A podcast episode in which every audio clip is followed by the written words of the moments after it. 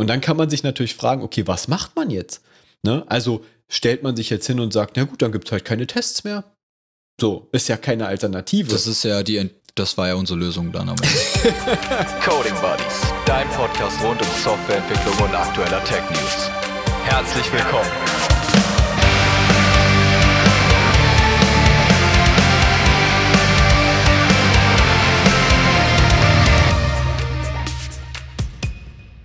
Ja, herzlich willkommen zur neuen Folge des Coding Buddies Podcast. Schön, dass du wieder eingeschaltet hast. Äh, natürlich wieder mal mit dabei deine beiden Gastgeber, meine Wenigkeit, der Tino und natürlich auch wieder mal der fantastische Fabi. Moin Fabi, grüß dich. Hallihallo Tino. Hi.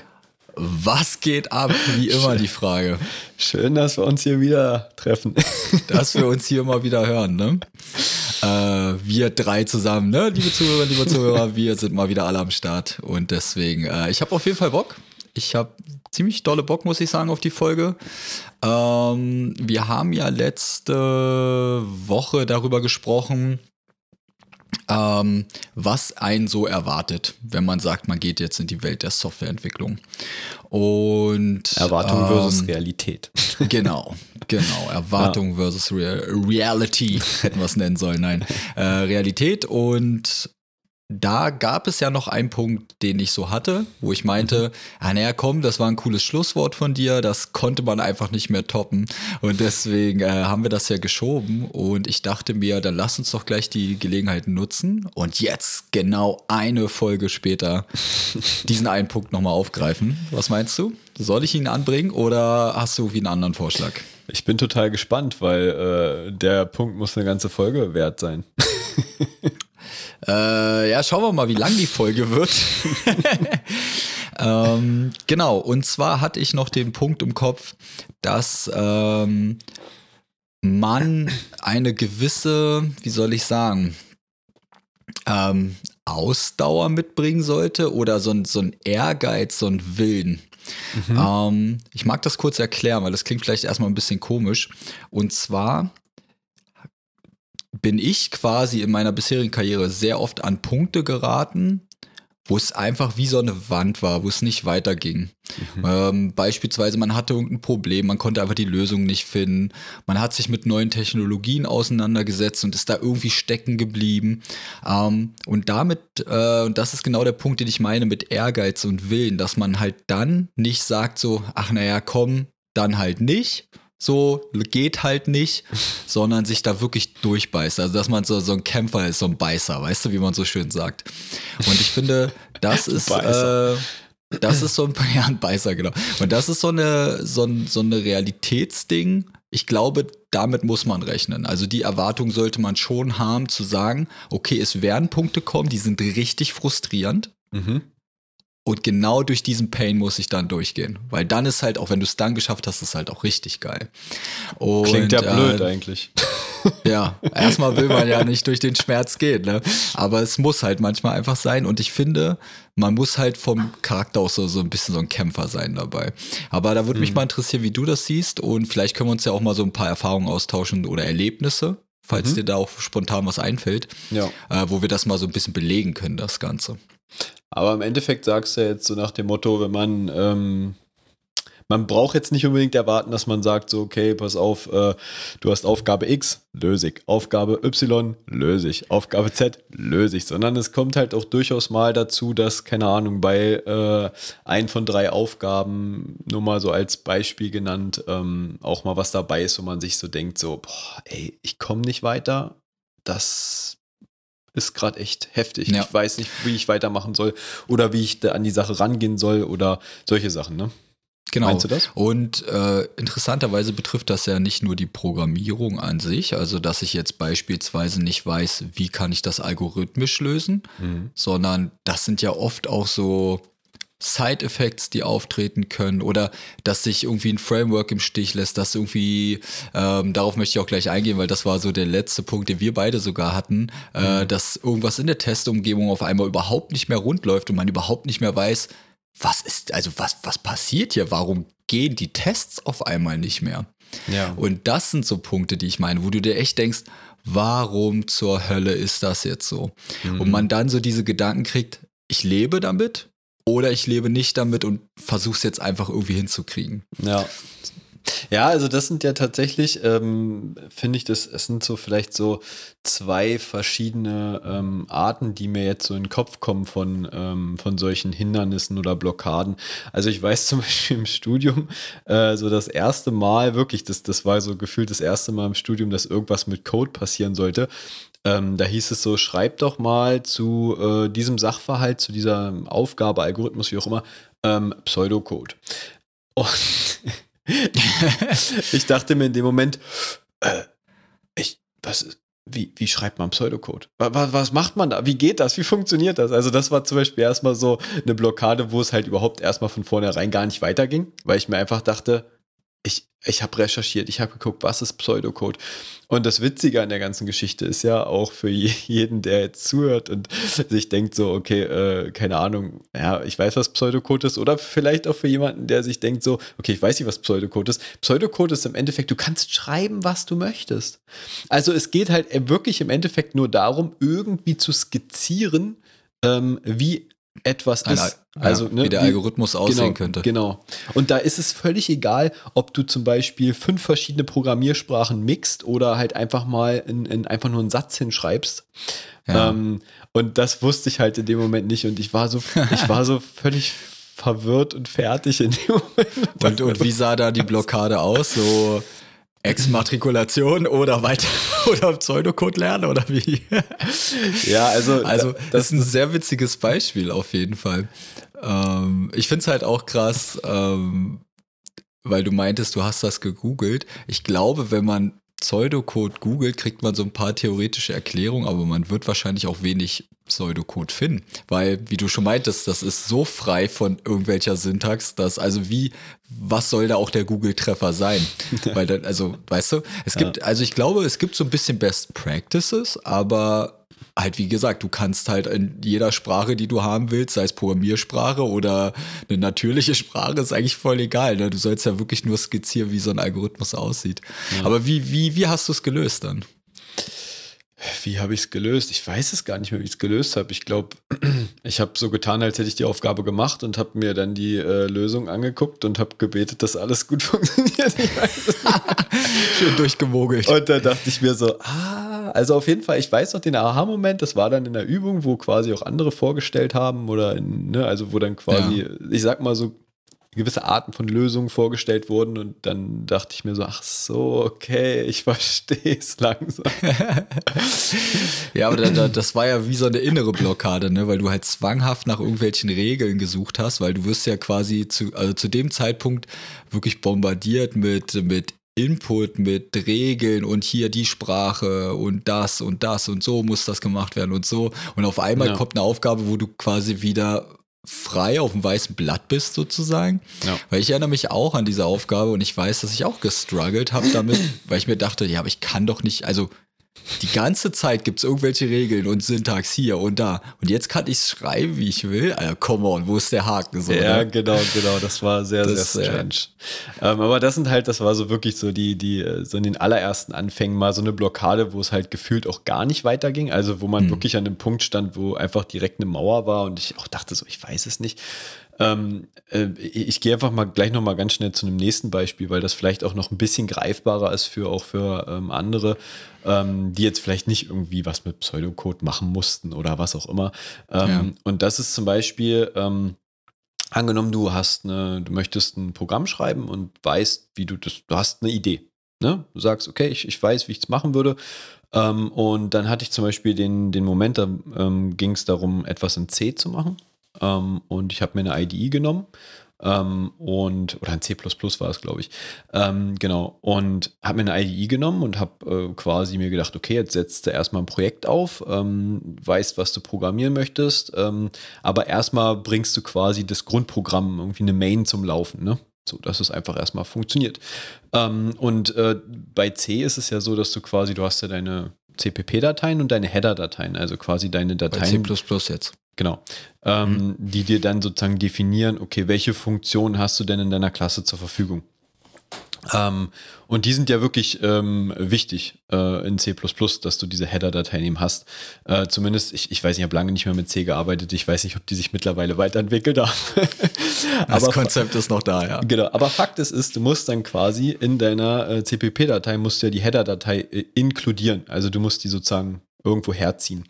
Ähm, und die IDE hat einfach ähm, immer wenn ich dann die, einfach nur die Main ausgeführt habe, wo einfach nur so ein Hello World drin stand, ähm, hat dann einfach gesagt, ja, ich finde aber die Header-Datei nicht, ich weiß nicht, was hier los ist. So. Und das war damals auch ein Struggle, den ich hatte, wo ich mir dachte, so, ey, ich, ich krieg's doch irgendwie hin und ich will das doch und keine Ahnung. Und das war, das war richtig nervig. Und die Lösung tatsächlich an dieser Stelle war, dass die IDE einen Bug hatte, dass sozusagen mit C konnte die IDE nicht richtig umgehen zu dem Zeitpunkt. Und da dachte okay. ich mir so, ach, komm, ey. Und ich habe aber ewig rumprobiert, bis ich dann halt auch, weißt du, weil man dann, man, man, wie du meintest, man versucht sich ja durchzubeißen, man versucht das ja zu machen. War auch noch ein bisschen am Anfang, ähm, aber da, also das sind auch so Sachen, weißt du, so Konfigurationsgeschichten, die vielleicht auch nicht mal unbedingt direkt mit dem Code zu tun haben. Hm. Ähm, das ist ein sehr cooles Beispiel, weil ähm, tatsächlich hatte ich äh, ein ähnliches oder fast schon gleiches im Kopf. Ähm, auch im Studium, wo wir dann in die technische Richtung gegangen sind und halt so in die C-Welt eingetaucht sind mhm. und man dann halt so das erste Mal die Begegnung hatte mit äh, Bildumgebungen wie Make oder CMake und eigenen Compiler aufrufen und wie kompiliere ich alles zusammen und muss die Include-Pfade setzen oder alles, was du gerade meintest, damit er die Header findet. Und das war damals auch so ein Ding, wo ich mir dachte, ey, ich, ich raff's nicht. Mhm. Also boah, ich, meine, ich will doch einfach nur, dass der das jetzt mir zusammenbaut und ausführt. Was will er denn von mir? Ja. Und gerade so in die Welt von Make und äh, ja, C-Make war es damals noch nicht, war wirklich noch Make, äh, eintauchst und gar keine Ahnung davon hast und so wirklich ganz am Anfang stehst, dann ist es eine Riesenwand, durch die du da irgendwie mit dem Kopf durch musst. Das fand ich halt richtig krass damals. Ja. Und das waren schon so die ersten Anzeichen, wo man gemerkt hat, okay, es wird immer mal wieder so ein Struggle kommen. Ja. Äh, Gerade auch wenn du so äh, später hatten wir, falls du dich erinnerst, äh, als wir in dem Bereich der Robotik waren, mit diesem Robot Operating System ROS mhm. gearbeitet. Ja. Und das, das hat ja auch so ein Packaging-System, auch auf CMake basierend war das, glaube ich, ne? Mhm. Und auf jeden Fall da denn diese ganzen Lips finden, anziehen, hier die Pfade setzen und so. Oh, das ist so nervig, diese Infrastruktur, diese Bildumgebung aufzubauen. Da gab es auch Momente, wo ich echt verzweifelt bin muss ich sagen. Genau. Aber die Frage ist halt immer, wie man dann am Ende damit umgeht. Ne? Also es ist ja dann immer die Frage, okay, was ist die Alternative? Also wenn du jetzt zum Beispiel sagst, du kriegst äh, mit einer bestimmten IDE äh, deinen C++-Code nicht zum Laufen, gut, dann vielleicht probier eine andere IDE, wenn es wirklich nicht anders geht. Ähm, aber wenn du jetzt zum Beispiel vor einem Punkt stehst, wo du sagst, okay, wir haben dieses Framework, ähm, wir haben, keine Ahnung, bestimmte Sachen, die uns zur Verfügung gestellt werden, mit denen man arbeiten muss ähm, dann ist halt die Frage, also dann kommst du halt wirklich an die Frage zu sagen, okay, äh, kriege ich das jetzt irgendwie hin? Äh, oder keine Ahnung, was mache ich sonst? Schmeiß ich hin? Ja, genau, wenn es so, keine ne? Alternative und keinen Ausweg gibt, so, ne? Genau. Und das Spannende ist, diese ganze Bildumgebungsgeschichte mit Make habe ich ja danach, als ich wirklich noch Embedded-Entwickler war, jahrelang betrieben und mich so intensiv mhm. damit auseinandergesetzt, dass es mich überhaupt nicht mehr schockt. So, ne? Also im Gegenteil, ich bin da wirklich fit drin geworden und weiß aber trotzdem noch, wie sich das angefühlt hat. Ist nicht so, dass ich mir denke, ja, ja, was war denn dein scheiß Problem damals auf gut Deutsch so, ne? Hab dich mal nicht so, sondern ich ja. verstehe bis heute noch, warum das so ein Struggle war, wenn man sich damit nicht auskennt oder anfängt, damit auseinanderzusetzen. Ja. Aber da musst du halt dann, das ist halt so, du musst halt diesen Willen haben, dich da durchzubeißen. Und deswegen finde ich diesen Punkt halt äh, irgendwie ganz cool. Wollte den halt auch nochmal mitbringen, so, ne? Ja. Aber das ist ja nicht nur, wir sind ja jetzt nur in diesem technischen Bereich äh, oder so infrastrukturellen Bereich. Das hat jetzt mit dem, mit dem Programmieren an sich nichts zu tun. Mhm. Ähm, hattest du das Ganze auch mal wirklich auf Code-Ebene, wo du dir dachtest, so, verdammt nochmal, wie mache ich das jetzt? Hm, ja, also du hattest es ja schon mal ein bisschen angesprochen. Also ähm, äh, jetzt am Anfang der Folge, ähm, dass wir ja vor kurzem eigentlich auch so ein, so ein Problem hatten, wo ich sagen würde, okay, das hat code-technisch was zu tun, ähm, aber auch ein bisschen Framework-mäßig so. Ne? Und da, da, hatten wir das Problem, dass ähm, quasi die, ähm, ja, die Testumgebung auf einmal äh, rot gelaufen ist. Ähm, was ja natürlich ein relativ, also es ist, es, ist, es ist ein sehr schwerwiegendes Problem, weil wenn du dich irgendwann nicht mehr auf deine Tests verlassen kannst, also nur mal um den Sachverhalt zu schildern, du lässt Genau, alle Tests erklär das laufen. noch ein bisschen für die Zuhörer. Genau, also wir haben alle Tests liefen grün, alles war gut. Wir haben ein neues Feature angefangen, das Feature ging los. Ähm, wir haben neue Tests geschrieben ähm, und mussten halt auch zum Beispiel ähm, bestimmte Teile mocken. Ähm, mocken ist quasi etwas, wo du sagst, okay, äh, wir haben eigentlich einen Teil, was äh, uns Ergebnisse zurückliefert, aber diesen Teil können wir nicht benutzen. Das heißt, wir tun so, als wäre er da und liefert uns Ergebnisse zurück. Ähm, Um uns ist- quasi dann die Testfälle generieren zu können. Genau. Ist vielleicht auch mal eine interessante Podcast-Folge, wenn es jemanden interessiert, sozusagen. Ähm, schreibt uns da gerne, äh, wenn es jetzt zum Beispiel ums Mocken, Faken und so weiter geht. Ähm, Gerade im Testbereich. Ähm, auf jeden Fall äh, ist es ja so, dass wir bestimmte Mocks gebraucht haben, die uns bestimmte Werte zurückgeliefert haben, damit man eben ähm, auf Unit-Test-Ebene auch ähm, also die Tests schreiben kann. Und ähm, dann haben wir diese Mocks geschrieben und haben quasi neue, ne, neues Feature eingebaut, neue Sachen dazu gepackt, neue Tests hinzugebaut. Ähm, und dann haben wir die Tests laufen lassen und die Tests, da war dann ein Test rot. Und wir haben aber nicht ganz aus der Fehlermeldung verstanden, wieso dieser Test nicht gelaufen ist. Ähm, und haben dann einfach irgendwas ausprobiert, nochmal laufen lassen und andere Testsuiten sind dann auf einmal rot gelaufen. Das heißt, wir hatten andere Tests, die auf einmal rot waren und aus unerfindlichen Gründen, also es war sehr, sehr merkwürdig, wieso auf einmal sogenannte flaky Tests, die einfach mal grün waren, mal rot waren, einzeln zum Beispiel auch grün gelaufen sind, aber nicht im Verbund. Ähm, und das war auf jeden Fall eine, ein, ein, ein sehr, sehr komisches Verhalten, ähm, was wir da entdeckt haben. Und ähm, dann steht man natürlich vor dem Punkt und denkt sich, okay, was haben wir gerade anders gemacht? Dann guckst du durch, was du anders gemacht hast. Ähm, dann fragst du dich irgendwann, okay, also wir haben ja auch gegoogelt, wir haben nachgeguckt, wir haben recherchiert, ausprobiert, was das Problem ist und sind ja erstmal eine ganze Zeit lang nicht dazu gekommen, um zu gucken oder nicht, haben nicht verstanden, wieso das so ist. Und dann kann man sich natürlich fragen, okay, was macht man jetzt? Ne? Also stellt man sich jetzt hin und sagt, na gut, dann gibt es halt keine Tests mehr. So, ist ja keine Alternative. Das ist ja die, das war ja unsere Lösung dann am Ende. Wir haben alle Tests gelöscht. Ah, Spoilerwarnung, nein, sowas nicht. Aber das ist halt natürlich die Frage. Ne? Also im Endeffekt geht es an, an der Stelle wirklich darum, Lösungen zu generieren und ähm, zu überprüfen, welche Alternativen hat man. Und ähm, wenn, sage ich mal, alle Alternativen wegfallen und nur noch die Alternative bleibt, fix das, dann ist die Frage, okay, du musst es fixen, aber du weißt nicht, wie du es fixen kannst. Ja. So.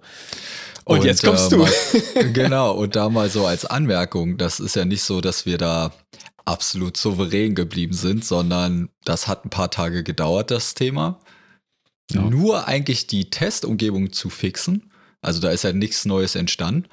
Und ich weiß, du warst fix und fertig und hattest keinen Bock mehr. Ich dachte mir so, oh mein Gott, ich, nein, ich will mir das nicht mehr angucken. Ich habe keine Lust mehr. Und dann Ja. kommt halt dieser innere Kampf.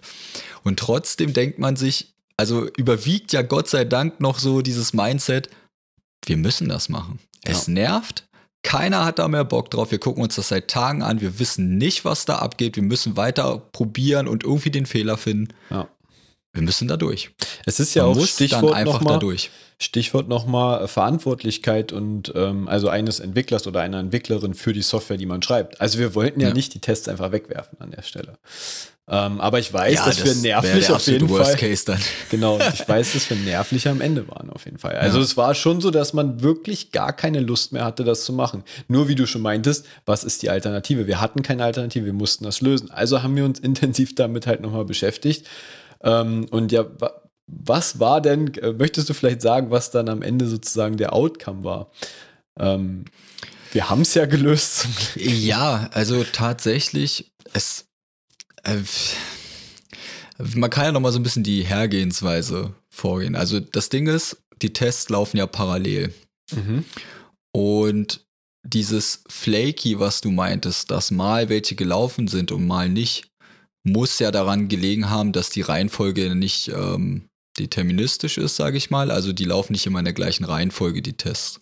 Die müssen ja auch autark laufen können. Deswegen Ja. einzeln liefen sie. Aber wir hatten ja irgendwelche Side-Effects erschaffen, dass quasi, ähm, wenn Tests parallel laufen, in irgendeiner gewissen Reihenfolge andere Tests dadurch zu Fehlern führen. Genau.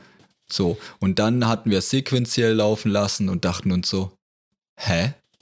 Das Moment mal, das geht nicht. sequenziell auch nicht. Ja. Also es ist ja doch nicht die Parallelität. Weißt du? Also mal, um mal kurz nochmal so Revue passieren zu lassen. Du denkst dir so, es muss daran liegen, dass sie parallel laufen. Ja, dann lassen wir sie mal sequenziell laufen. Auch keine Lösung, weil es sehr langsam ist. Aber wir haben es mal probiert. Ja. Ja, verdammt nochmal, da sind trotzdem manchmal rote Tests bei. So in jedem vierten Durchlauf. Denkst du, das kann doch wohl nicht wahr sein. Und du hattest ja schon gesagt, Stichwort Mocks. Wir haben uns dann so in diesem Test-Framework vergraben, diese Mocking-Features, die da drin sind, wie man Sachen mocken kann, dass wir dann irgendwann gemerkt haben, hey, Moment mal, der, wie soll ich das erklären? Diese Mocks Mhm. sind teils gar nicht nur gültig da, wo wir sie definieren, sondern äh, werden so auf globale Ebene hochgezogen bei Ja, der Art und Weise, wie wir sie verwendet haben. Ja. Und dadurch haben wir quasi ungewollt Sachen woanders gebockt, was für mich komplett nicht erklärbar war an der Stelle. Plus, was ich immer noch ein sehr merkwürdiges Verhalten fand, ist, dass andere Testcases dann gesagt haben, okay, ich habe keinen Mock, ich nehme die Originalimplementierung. Richtig. Und auf einmal sind Prozesse losgelaufen, die wir auf jeden Fall nicht wollten.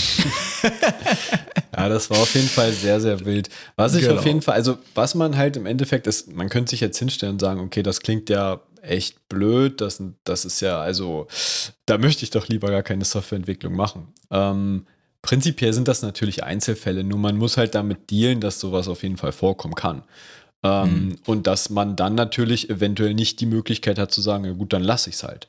So, und da ist es natürlich an der Stelle, finde ich, sehr, sehr wichtig und interessant ähm, zu lernen, auch ähm, Lösungsfindung zu betreiben und auch ein bisschen kreativ zu werden. Und halt eben, wie du schon meintest, Tino, ähm, halt auch den Mut nicht zu verlieren und sozusagen die, den Biss nicht zu verlieren, um wirklich Ja. zu sagen, ich, ich mache das jetzt so lange, bis das funktioniert. Weil am Ende finde ich zum Beispiel, also man könnte jetzt da aus der ganzen Nummer rausgehen und sagen, das war voll Kacke, das war Mist, gar keinen Bock mehr da drauf, so, ich, ich, ich lasse das jetzt so. Aber ähm, am Ende haben wir, würde ich sagen, einiges gelernt. Zum Beispiel über das Test-Framework, ähm, zum Beispiel darüber, wie ähm, bestimmtes Verhalten ähm, quasi auch im, im, im Verhältnis zu, von der Parallelität der Tests zu den sequenziellen Tests äh, funktionieren und so. Das, das war auf jeden Fall, war auf jeden Fall ein sehr interessanter Outcome und ein guter Aha-Effekt. Ja. Ähm, und sowas, und das klingt jetzt ein bisschen blöd, aber sowas macht einen am Ende auch zu, sag ich mal, also solche Momente machen einen auch dann zu besseren ähm, Entwicklern und Entwicklerinnen. Einfach aus dem Grund, weil man halt eben genau durch diesen Schmerz durchgeht und dadurch halt wertvolle Erfahrungen sammelt. Ja, das ist ein sehr guter Punkt, weil genau daran wächst man dann am Ende. Ja. Ähm, deswegen jetzt, wo es überstanden ist, sage ich mal, ähm, ähm, muss ich sagen, war es sehr lehrreich. Da gehe ich auf jeden Fall mit. Ja. Was ein sehr guter Effekt dabei war, ist, dass wir die ähm, unsere Testumgebung und die Tests streckenweise nochmal stark refactored haben, weil wir sagen ja auch immer, man muss nicht nur Code refactoren, sondern auch die Tests. Ja. Und haben halt auch gemerkt, und das ist auch wieder so ein klassisches Ding dann am Ende, ah, hier sind ja schon noch so ein paar Sachen drin, die wollten wir so nicht mehr machen. Aber die sind nicht aufgeräumt oder refactored worden. Und dann haben wir das gemacht mit den neuen Erkenntnissen über die Mocking-Features und haben es ja so quasi wieder stabil bekommen, die Umgebung, konnten dann das neue Feature abtesten und alles ist wieder tutti, ne? Ja. Ähm, und das ist halt ähm, auf mehreren Ebenen halt eine coole Erkenntnis. Da gehe ich auf jeden Fall mit. Also einerseits, dass man natürlich daran wächst, mehr über das Framework gelernt hat. Mhm. Und was ich da jetzt ergänzen möchte, ist nochmal ein Reminder an einen selbst. Refactoren, refactoren, refactoren. Und bloß nicht die Tests löschen. Und niemals die Tests löschen. Außer die, die rot sind. ja, äh, Fabi, ich würde sagen, äh, cool, dass wir über diesen Punkt nochmal gesprochen haben, auch so mit ein paar Beispielen. Ich fand es auch cool, dass du da nochmal in die Studienzeit eingetaucht bist. Finde ich auch immer extrem cool, da nochmal äh, so drüber nachzudenken. Ja. Ähm, hast du noch was zu ergänzen? Ansonsten schließ die Folge.